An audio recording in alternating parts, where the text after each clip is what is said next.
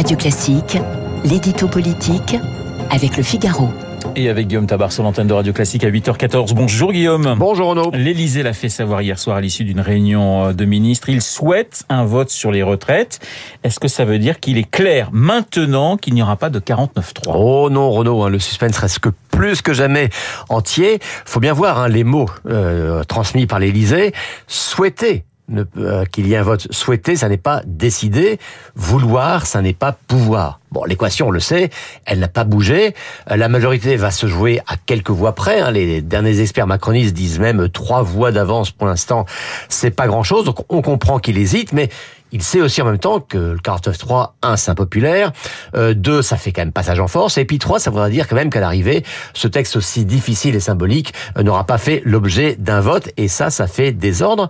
Alors, l'exercice, en termes de communication, on le comprend bien, il s'agit d'accréditer l'idée que l'exécutif fait tout ce qu'il peut pour aller au vote.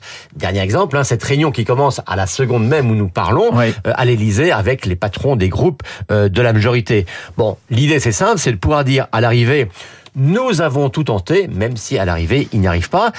Et je dirais presque l'insistance à dire qu'il ne veut pas de 49.3 est un peu une manière de faire comprendre qu'il va falloir s'y résoudre. Alors, en cas de vote, et en cas de vote négatif, ce sera la, la démission d'Elisabeth Borne ou, ou, la dissolution de l'Assemblée? Écoutez, ça encore, c'est une, une, quelque chose qui a fuité de la réunion des ministres hier à l'Élysée. Emmanuel Macron aurait dit effectivement que si le vote était négatif, eh bien, dans la seconde même, il dissoudrait l'Assemblée nationale. Là encore, c'est très simple, c'est très limpide. Le message, lui, ira faire pression sur les députés hésitant parce que dans un climat aussi incertain que celui dans lequel nous sommes, personne n'en a vraiment envie de se confronter à nouveau aux urnes.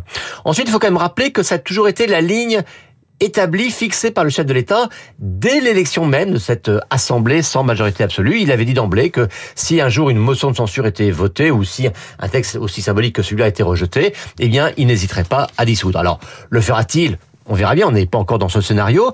Un petit élément, hein, hier il y a eu un sondage Harris Interactive qui disait que ben voilà, s'il y avait une solution et si on rejouait euh, les législatives aujourd'hui, eh bien quasiment au siège près, on retrouverait exactement la même assemblée. Cela dit, bien sûr, c'est un sondage qui est fait à froid, il faut rester plus que prudent. La baisse de la mobilisation sociale est-elle un, un bon signe pour le gouvernement, Guillaume? Alors, euh, en soi, la mobilisation sociale n'est pas liée, ou cela ne, ne, ne, pèse pas sur le vote au sein de l'Assemblée nationale, mais disons quand même que psychologiquement, cela fait baisser la pression euh, sur le gouvernement, car l'érosion d'une mobilisation, c'est toujours le signe que, bien, dans les, dans les esprits, ça y est, les jeux sont faits. Euh, l'opinion, on le sait, elle ne veut pas de cette réforme, mais depuis le début, l'opinion, la même opinion se dit que cette réforme va passer.